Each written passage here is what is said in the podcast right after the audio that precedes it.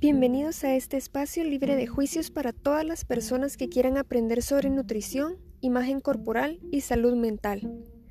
Un lugar donde resolvemos tus dudas y buscamos tu crecimiento. Yo soy Bárbara Gómez, tu anfitriona en Nutrición para mí. ¿Me acompañas?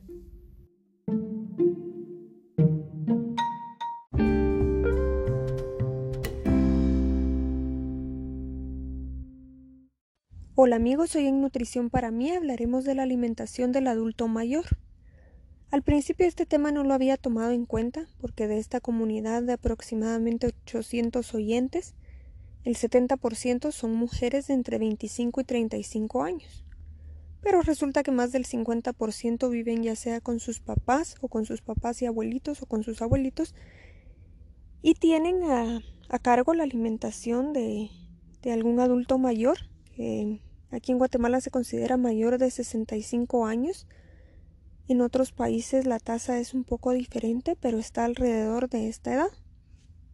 Y yo creo que es una cosa cultural porque aquí no se tiene mucho la costumbre de que los abuelos o los papás estén en una casa de retiro y mientras nosotros estamos viviendo en otro lado. Se tiene mucho la costumbre de ya sea vivir con los papás o vivir cerca de donde están ellos o visitarlos con frecuencia y a pesar de que ahorita pues por la pandemia no se ha podido visitar de forma tan regular como se hacía antes, pues en la cultura guatemalteca siempre se está pendiente de, de las personas mayores y se les respeta mucho. También hay excepciones, pero es como una regla general. Y se dice que ahora los adultos mayores pues viven más tiempo y son más funcionales que nunca. Personas de 65 años ahora aunque ya se consideran en el grupo de adulto mayor, seguramente conocemos personas de esa edad o incluso más grandes que todavía trabajan o están involucrados en muchas actividades. Y en cuanto a nutrición, podríamos hablar de una prevención primaria donde se busca una, un fomentar la salud y una mejor calidad de vida y una prevención secundaria donde ya tengo que hacer una modificación de la dieta porque esta persona de la tercera edad tiene alguna enfermedad por lo que buscamos evitar que esa enfermedad se haga aún más grave. También envejecer es un proceso normal, es parte de la vida, que implica que ciertas funciones se van a ver disminuidas.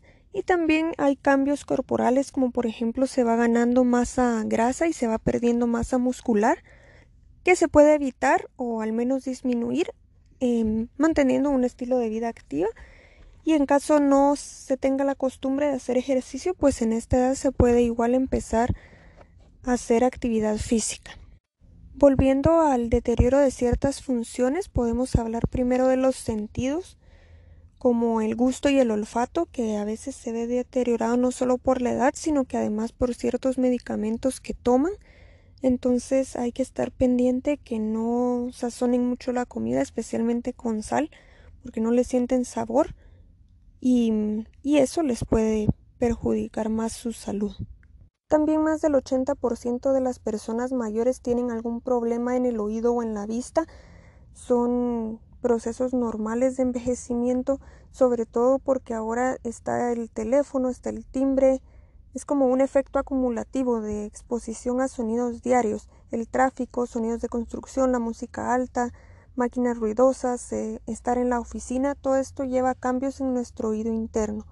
Puede que todos estos cambios eh, del oído, de la vista, eh, pasen lentamente con el tiempo, pero mientras más edad tengamos, pues es más probable que tengamos alguno o algunos de estos problemas.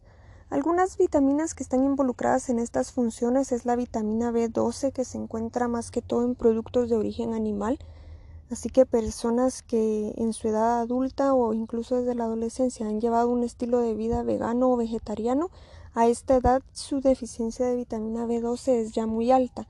Entonces, si se tiene un estilo de vida así vegetariano o vegano, hay que poner mucho mucho énfasis en la vitamina B12. Se puede, aunque está presente en algunos cereales que se fortifican con esta vitamina, no generalmente no es suficiente, hay que buscar una suplementación y también en cuanto a la vitamina D y al calcio, sobre todo a las mujeres, porque en esta etapa pues ya se ha pasado la menopausia y puede haber em, ya osteoporosis o osteopenia, que es un poco antes. Así que también esas, esas dos hay que estar pendientes.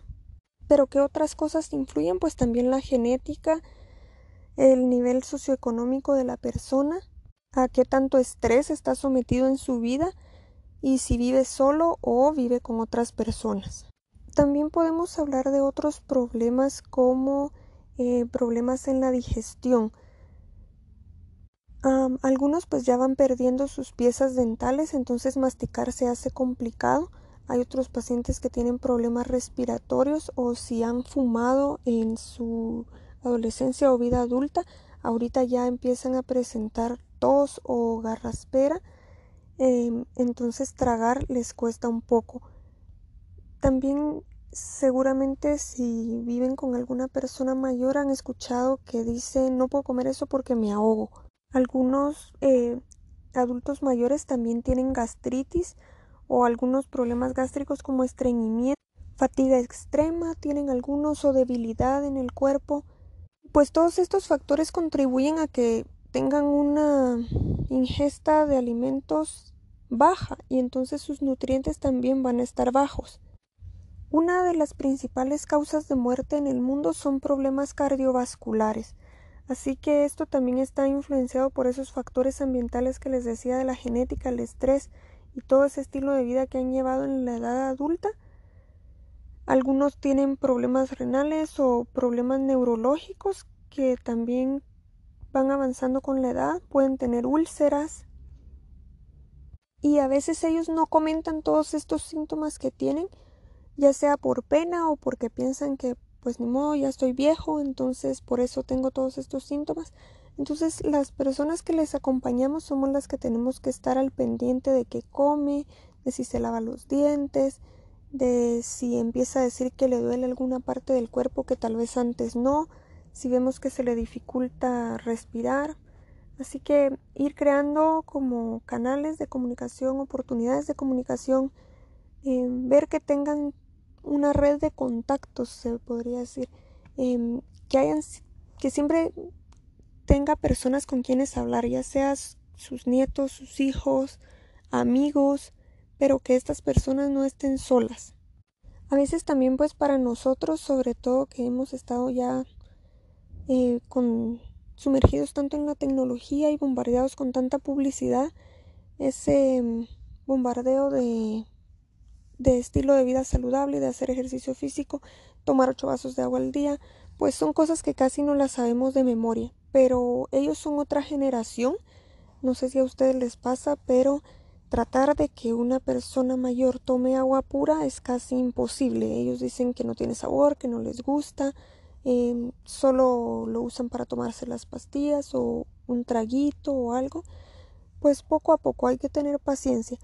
Em, nosotros tenemos mucha información al alcance de la mano, pero ellos tal vez no. Hay algunas personas mayores que sí se han involucrado en la tecnología que ya nos escriben por WhatsApp, que tienen sus redes sociales, pero a veces también necesitan ese contacto físico, em, cara a cara. Y aunque sepan usar las redes sociales o el Internet, a veces no saben filtrar la información, entonces son muy propensos a creer que a creer en todo lo que ven en Internet y eso también se ve influenciado en su alimentación. A veces y sobre todo en esta época también necesitan ayuda con sus compras. Entonces ahí podemos nosotros aprovechar a comprar más frutas, más verduras, menos carnes y que, mm, que su alimentación sea balanceada y no coman lo mismo, porque ese también es otro problema del adulto mayor. Ellos tienden a comer las mismas cosas en el desayuno, lo mismo en el almuerzo, lo mismo en la cena, porque se les dificulta a veces cocinar o no se les ocurre qué cosa cocinar y en eso también nosotros les podemos ayudar mucho. A veces tampoco les gusta ir a hacerse chequeos médicos, mucho menos dentales y todo esto les puede ayudar a tener una mejor calidad de vida. Estar bien pendientes de que ellos coman porque no queremos que lleguen a una desnutrición y que no pasen mucho tiempo sin comer. Eh, también si se acostumbraba pues bebidas alcohólicas o fumar, probablemente a esta edad no quieran dejarlo porque ya es parte de su estilo de vida, pero si se puede hacer un cambio en eso también sería muy favorable para aumentar su calidad de vida. A veces la textura de los alimentos también o la consistencia, pues ellos ya no pueden comer ciertos alimentos, pero se puede hacer eh, alimentos que le den muchos nutrientes y mucha energía, pero a la vez lo puedan masticar o tragar, como preparaciones más blandas como sopas, caldos, em, hierbas o bien eh, trozos pequeños para que ellos puedan eh, tragarlo, comerlo. Es casi como tener otra vez un niño en casa. Las próximas semanas en el podcast vamos a estar hablando de enfermedades específicas como diabetes, enfermedades renales, hipertensión, para que se vayan familiarizando más con estos temas. Y recuerden, menos pensamientos negativos, más acciones positivas y para adelante. Si tienes alguna sugerencia, duda, comentario, me puedes escribir por Instagram, me encuentras como NutriBarbs. Síganme, etiquétenme, compartan, denle like. Me encantaría saber de ustedes. Yo soy Bárbara Gómez y esto fue Nutrición para mí.